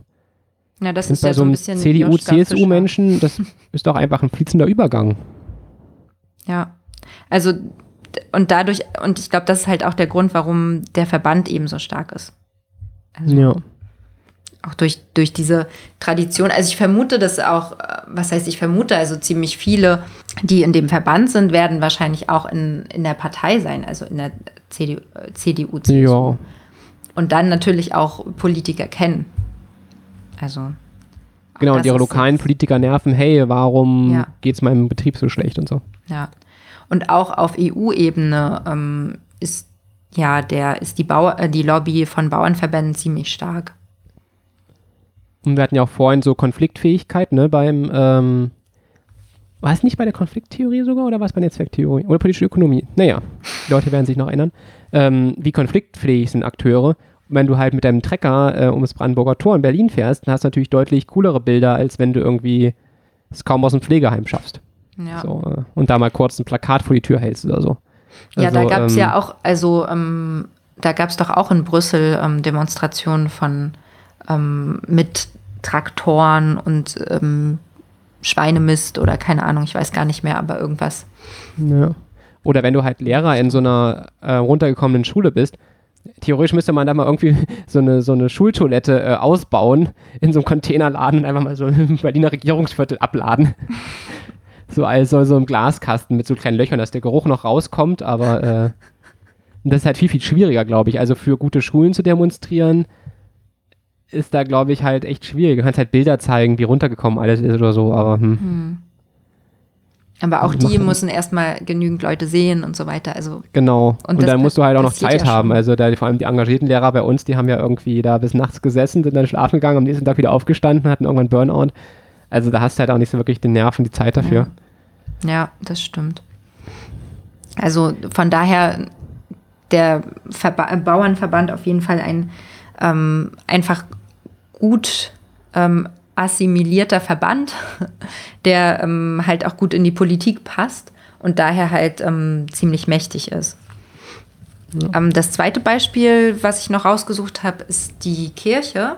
Kirche in Deutschland ist ein ja, betreibt Lobbying in, ähm, in dem Fall, also vertritt die eigenen Interessen im Bundestag. Interessant war halt, was der Landesbischof äh, Ralf Meister gesagt hat ähm, zu seinen Lobbyistenstrategien. Meint er nämlich, dass man das so gar nicht ähm, bezeichnen kann, ähm, weil der große Auftrag der Kirche ist äh, der, den Jesus Christus ihm gegeben hat. Und das ist eine ganz andere Nummer und hat nichts mit Lobbyismus zu tun. Da geht es um das Reich Gottes, da geht es um eine andere Welt. Und ähm, die Kirche stellt sich halt auch mit ihren Wertvorstellungen halt ähm, da als, als welche von den Guten, weil das ja auch in, in, ihren, ja, in ihre Weltvorstellung passt. Trotzdem muss man ja sehen, dass ähm, sie in verschiedenen Kommissionen mitsitzen, ähm, Medizin, Ethik, Umweltschutz, Flüchtlingspolitik und ja auch ihre Interessen in Bezug auf die Kirchensteuer oder auch das Arbeitsrecht für Kirchen ähm, mit durchsetzen. Also es ist ja immer noch so, dass wenn die Kirche oder eine der Kirche naheliegende Organisation, also wie die Caritas oder die Diakonie, die Johanniter genauso, können ihre eigenen ähm, Arbeitsrechte machen. Also da zählt eben nicht das Arbeitsrecht, was sonst in Deutschland zählt, sondern sie können das ändern. Und auch das wird ja durch Interessenvertretung ähm, bis heute aufrechterhalten. Von daher, klar stehen da gewisse Wertvorstellungen dahinter, aber auch hier ähm, ist es ein Akteur im Lobbyismus, ein, ähm, ein Lobbyist und jemand, der Einfluss in die Politik nehmen will. Und auch dazu wird halt gesagt, dass sie eben nicht selbstlos agieren, sondern auch versuchen, den Staat äh, zu beeinflussen, die Politik zu beeinflussen und sich ähm, bestimmte Stellen zu sichern im sozialen Bereich. Also viele ähm, kirchliche Organisationen haben Stellen für Sozialarbeit, also für ähm, Pflegeeinrichtungen, Kindergärten, alles, alles diese Sachen. Und da geht es ihnen eben auch darum, dass, nicht, dass es nicht nur staatliche ähm, Stellen gibt im Bereich äh, der Pflege, sondern eben auch vor allem kirchliche.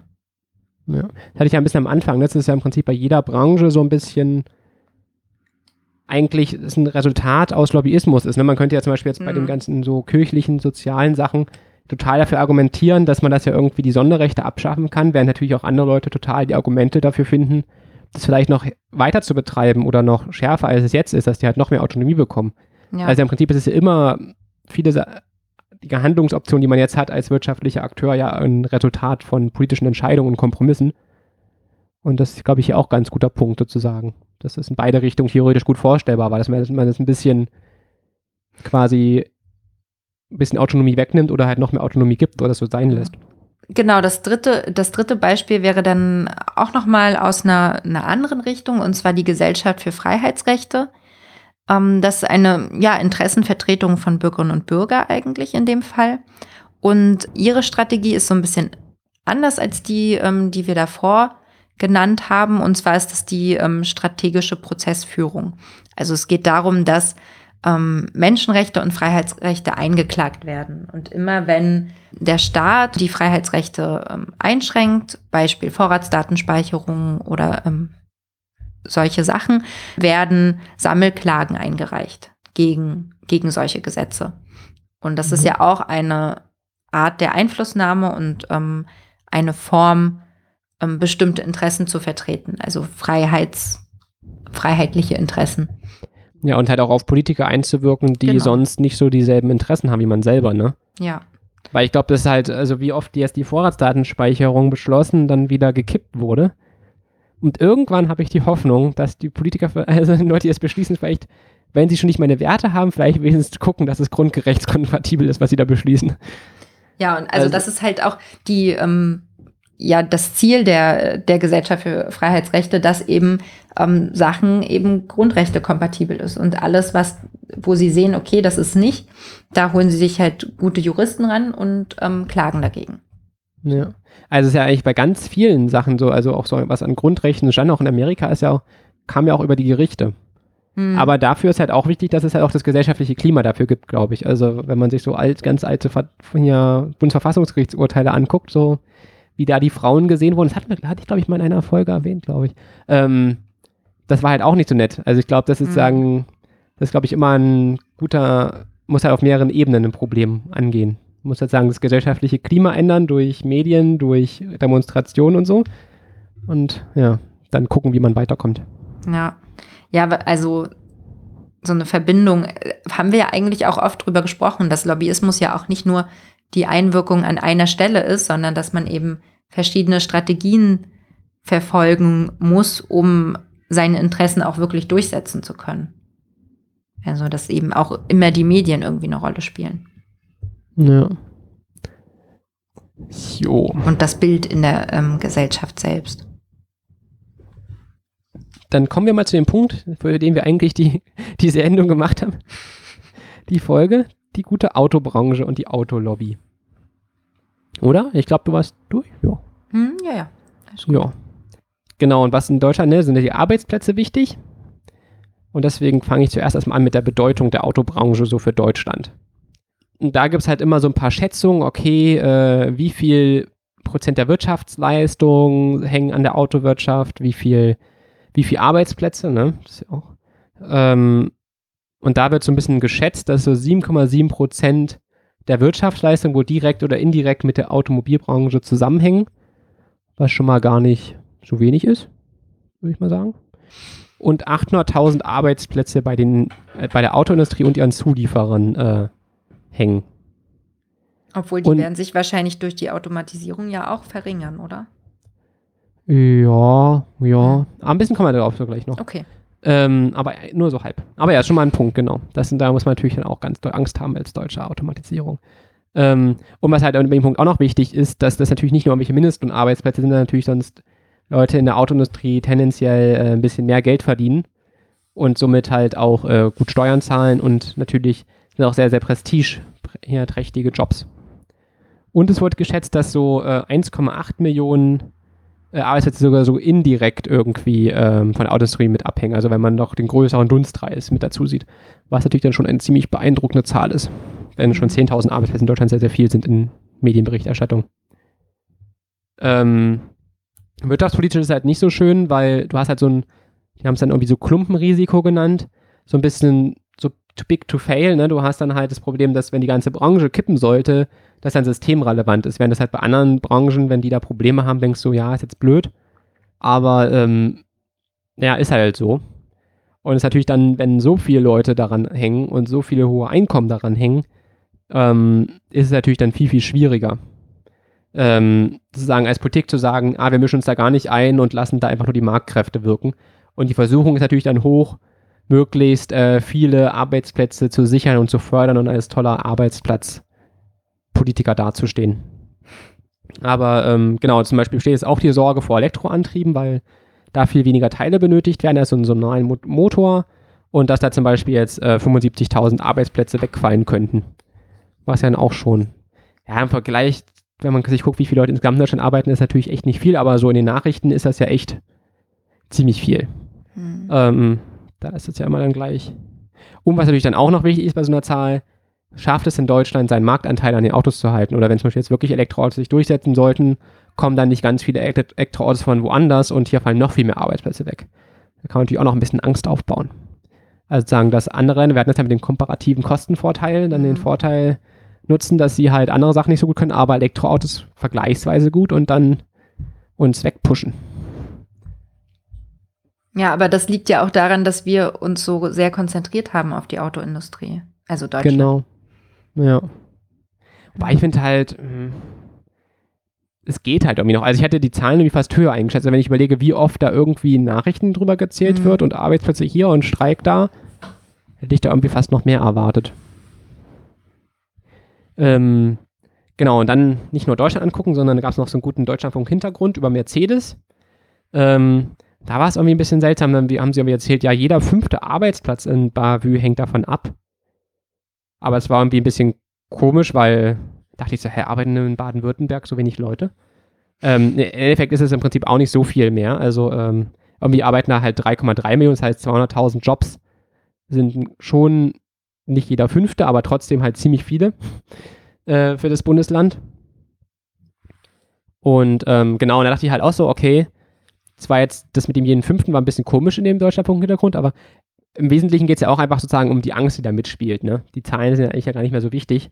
Ähm, Leute machen sich halt Sorgen um Arbeitsplätze und wirtschaftliche Folgen und das ist ja, was zählt in der Politik. Mhm. Ähm, Und wenn dann immer noch was dazu kommt, also auch die Zahlen sind ja in dem Fall egal, aber wenn du dir so schon Angst machst, ähm, so schon Angst hast und dann immer noch sowas hörst, führt das natürlich dazu, dass du da doch auch deprimierter bist.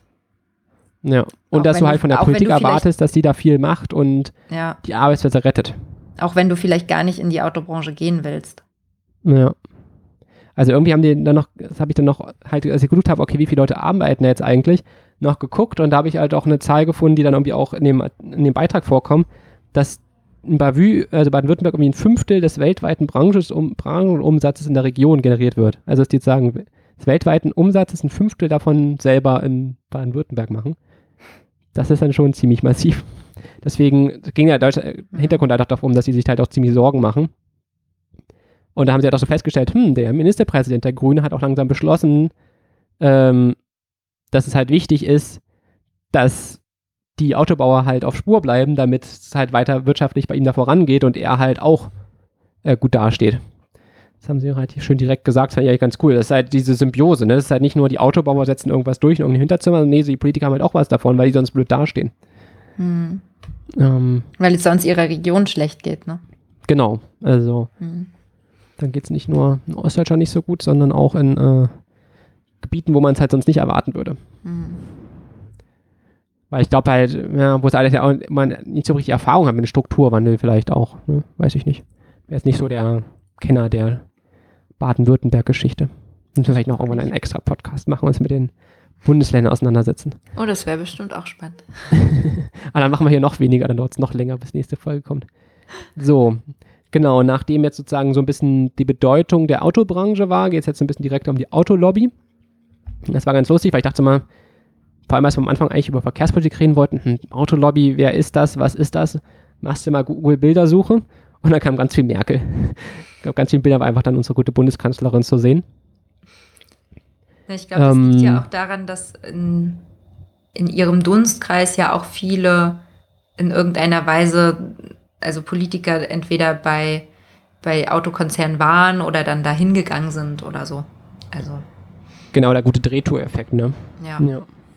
Ähm, genau, dann habe ich auf YouTube weitergeguckt und da war es dann halt so ein bisschen so zwei, drei, ich glaube, das waren immer so ein bisschen so Monitor, Frontal 21 Beiträge, so mit David, David gegen Goliath, die armen Umweltverbände müssen sich gegen diesen riesen, riesen Verband aus Politikern und Lobbyisten irgendwie versuchen durchzusetzen, sozusagen. Die einen sind die Guten, die anderen sind die Bösen. Das gibt es irgendwie in Fernsehbeiträgen echt mehr. Da bin ich echt immer verwirrt durch meinen Deutschlandfunkblase, dass dieses Gut-Böse da immer so aufgemalt wird. Was kann man noch so zur Autolobby sagen? Man kann sagen, sie scheint erfolgreich zu sein, weil wir haben, Deutschland enga- engagiert sich ziemlich doll gegen höhere Grenzwerte bei Abgasen. Und irgendwie, wenn jetzt anscheinend ziemlich viele Autos die Regeln verletzt haben, ist man da irgendwie schon ein bisschen, weiß nicht, verärgert, vielleicht nicht unbedingt missmutig irgendwie, aber es hat halt anscheinend keine großen Folgen für die Autobauer. Also kann man halt schon sagen, ja, die sind erfolgreich. Ja. Ähm, was findet man noch so zur Autolobby? Das, wie du gerade sagtest, halt viele Politiker werden zu Autolobbyisten. Also ein ehemaliger Verkehrsminister ist wohl Mhm. gleich Präsident äh, geworden vom Autolobbyverband. Aber ähm, auch Regierungssprecher, Staatsminister, im Kanzleramt, Büroleiter, ein ehemaliger von Merkel, sind halt alle so Lobbyisten für die Autolobby geworden. Aber auch Ähm, hier, einer, ähm, hm? Aber auch hier kann man ja sagen, dass sie wahrscheinlich jetzt nicht unbedingt ihre Interessen geändert haben, sondern dass die Interessen auch schon gleich geblieben sind. Genau, ja, das würde Ja. ich halt irgendwie auch denken. Also zum Beispiel jetzt Ja. wurde auch kritisiert, ja, das ist ein Pressesprecher, der CDU ist dann halt Cheflobbyist bei BMW geworden. Da dachte ich so, aber es ist halt auch ziemlich ähnlich, ne?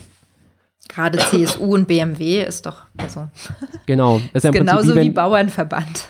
ja, also im Prinzip wie wenn du jetzt bei der Kulturförderung aufhörst und irgendwie Lobbyistin für Kulturförderung wirst bei der EU, dass du halt mehr Gelder einwirbst. Das ist doch Ja. irgendwie ein relativ fließender Übergang irgendwie, finde ich. Also es ist ja dann, ja, ich, da, verstehe ich immer diesen Drehtüreffekt, dass er so kritisiert wird, nicht so, weil ein CSU-Pressesprecher ist doch im Prinzip schon wie ein Pressesprecher von BMW. Bloß halt nur ein Teil seiner Aufgaben. Ja. Ja. Also, genau, da ist es halt echt ähm, schwierig. Ich glaube, da ist halt echt, was wir vorhin über Transparenz gesprochen haben, das Problem, dass die Wähler dann halt nicht wissen, okay, was hat der Mensch selber ähm, von seinen Werten heraus entschieden und wo hat er vielleicht doch, oh, ich will die Stelle haben, entschieden. Hm. Dass es halt wirklich da Transparenz, Legitimität so ein echtes Problem ist. Oder wie stark haben die persönlichen Beziehungen ihn halt ähm, beeinflusst bei seinen Entscheidungen? Genau. Könnte man halt auch fragen. Ja. Oder waren Also- es halt wirklich, ähm, ja, Partei, ähm, ja, Parteieninteressen und seine eigenen Interessen, die er halt ähm, durchgesetzt hat? Oder waren Ja. es die äh, von BMW, bei BMW irgendwie ihn da ja, näher war, was ich aber nicht glaube. Ja. Ja, genau. Das, ich finde es immer, da gehen Leute immer gleich so vom Schlechtesten aus und ja, der hat sich das bestimmt kaufen lassen. Also denke ich mir so, nee, der hat vielleicht auch oft einfach andere Werte als man selber. Auch wenn man sich halt vielleicht mal schlecht vorstellen kann, ne? wenn es dann so um totgefahrene Kinder und Dieseltote gibt, denkt man so, na, das muss der doch, da muss er doch Geld für bekommen haben. Bei irgendwelchen Leuten, dann denke ich mir so, pff, nee, vielleicht auch einfach nicht. Also, und da ist halt eher das Problem, dass es halt immer so wenig von der Gegenseite gibt, ne? Weil es sagen, es gibt halt wenig attraktive Lobbyposten für besseren Umweltschutz und für weniger Verkehrstote, ähm, dass man dann sehen könnte, hey, wenn es die Post gäbe, dann könnte man sich denken, ach, der hat ja gar keinen Anreiz, nicht mehr ähm, sich zu verkaufen, weil er kann ja in die eine oder andere Richtung später wechseln. Und das ist halt wirklich auch ein ziemliches Geldproblem. Klar, wenn du natürlich nur die eine Seite die Verlockung hat und die andere Seite es halt nicht auf die Reihe kriegt, zu sagen, hey, bei uns gibt es auch schöne Posten oder so, Ja. ähm, dann ist halt schwierig. Na, und ähm, man könnte jetzt sagen, eigentlich ist ja die Partei Die Grünen dann für, also wäre ja dann die Partei, die für die Umwelt ähm, eintritt. Also man hätte ja dann sozusagen das Gegengewicht. Ist aber ja auch nicht mehr so. Genau, ja. Also, weil zum Beispiel Leute wählen ja immer noch Ja. die CSU, obwohl sie ziemlich sicher sein können, dass es einen CSU-Verkehrsminister gibt, wählen Leute immer noch CSU. Ja, Also, da, da muss ja irgendwie auch die Leute denken, okay, wir wollen das. ja. Es ist ja nicht so, dass er jetzt einer mal irgendwie plötzlich aus der Reihe springt, sondern es ist ja generell so. Und da finde ich dann echt immer so, ja, der war käuflich so. Ist ein bisschen einfach irgendwie. Hm. So. Was haben wir denn noch Schönes zur Autolobby gefunden? Wa- Was halt auch äh, ziemlich mächtig ist, dass halt die Politik im Aufsichtsrat von VW sitzt und halt irgendwie große Anteile hat und auch äh, Vetorechte. Und da hat sogar selbst die FAZ das so ein bisschen kritisiert, da habe ich so einen Beitrag gefunden drüber.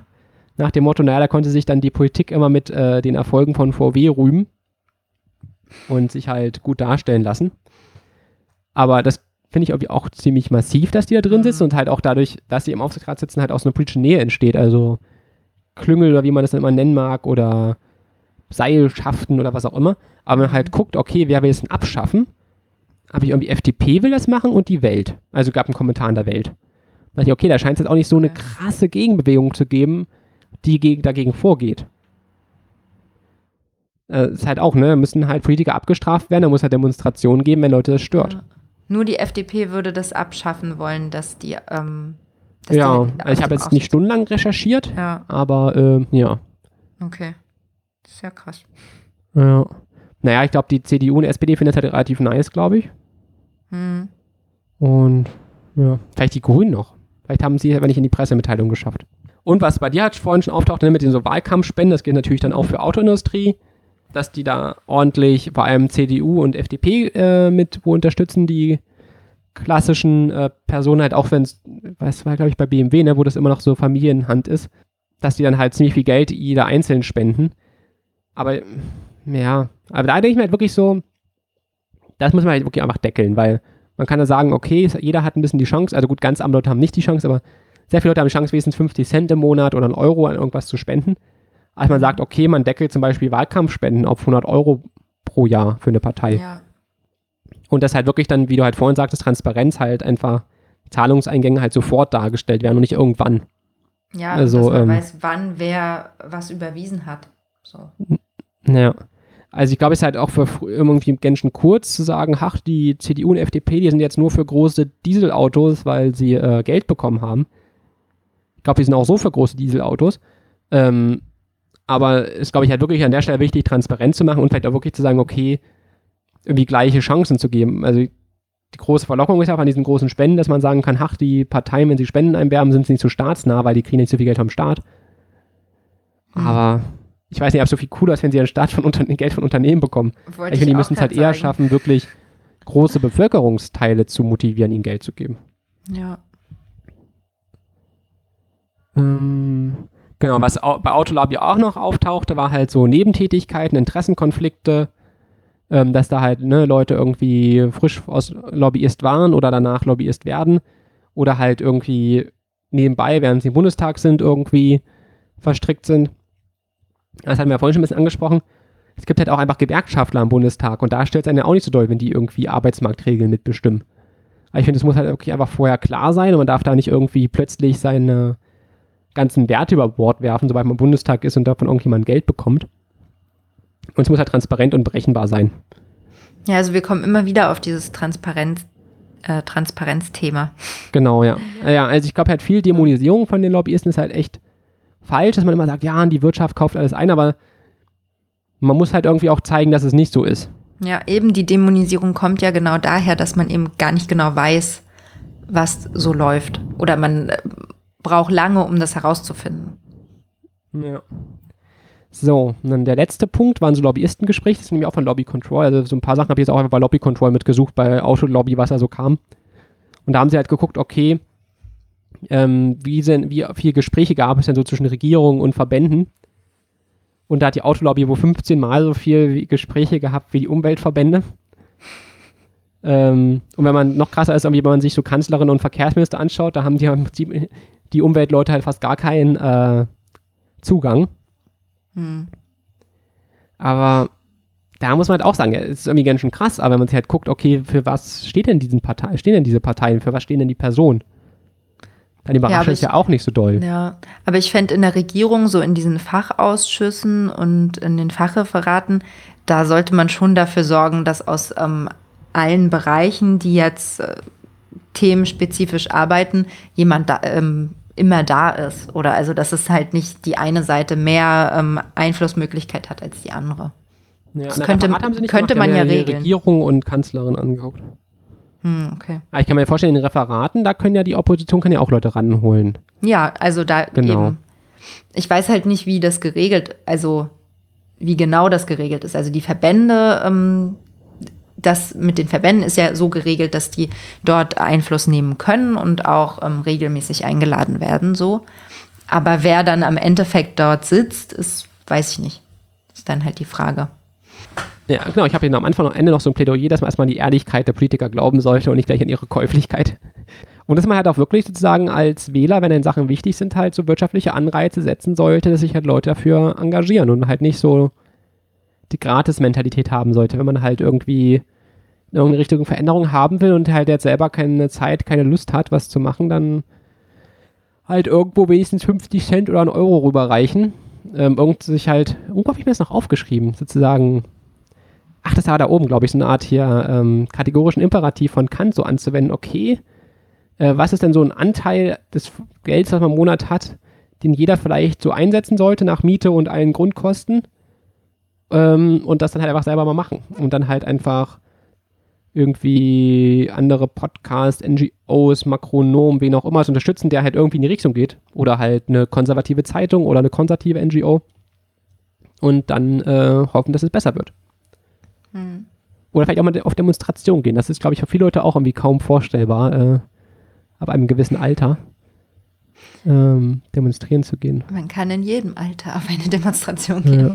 Na, was, was ja richtig beeindruckend war, ja, die, als die hier Legida in Leipzig aufkam, so der Pegida-Ableger, so die ersten beiden Demonstrationen, die aber so richtig massiv waren, da wirklich ja ähm, alles vertreten. Ja, Ja. das fand ich auch echt schön zu sehen. So. Also von Kirche über ähm, Parteien, wirklich alles irgendwie. Ja. Wenigstens da ist man wieder vereint. Das ist schön. Na, und Christopher Street Day, das ist auch mal ziemlich. Da hat man auch mal wenigstens mal so Altersquerschnitt einigermaßen und auch Mhm. möglichst viele Parteien und so drin. Das ist auch ganz praktisch. Weil man da damals gemerkt hat, bei der großen Demonstration gegen Legida, dass die ähm, Älteren nicht mehr ganz so die Demonstrationserfahrung haben. Bei den Studenten ist ja schon immer so, es gibt einen Ordner und dann passen alle auf, dass man nicht auf die Straßenbahnschienen läuft, weil die Straßenbahn noch fahren. Und da gab es dann weniger Ordnung. Aber Ja. trotzdem war es schön, dass sie dabei waren. Ja, ja, das, vor allem auch so viele, ne? Das war irgendwie. Ja. Na, das waren ja auch viele, die wirklich dann 89 noch ähm, richtig miterlebt haben und ähm, wir sind das Volk in einem ganz anderen Kontext gesagt haben und die sich, glaube ich, also schon sehr beleidigt gefühlt haben, Ja, wenn dieser Ausruf ähm, so instrumentalisiert wird. ja Also. das ist wohl wahr. So. Finden wir noch einen guten Abschluss, aber habe ich eigentlich gerade schon gesagt. Und Eigentlich wir haben gerade noch ein positives Beispiel gebracht. Ja, Das du hast schön. einen, eigentlich schon einen schönen Abschluss gehabt. Okay. Dann Von tschüss daher. und bis zum nächsten Mal. Bis bald.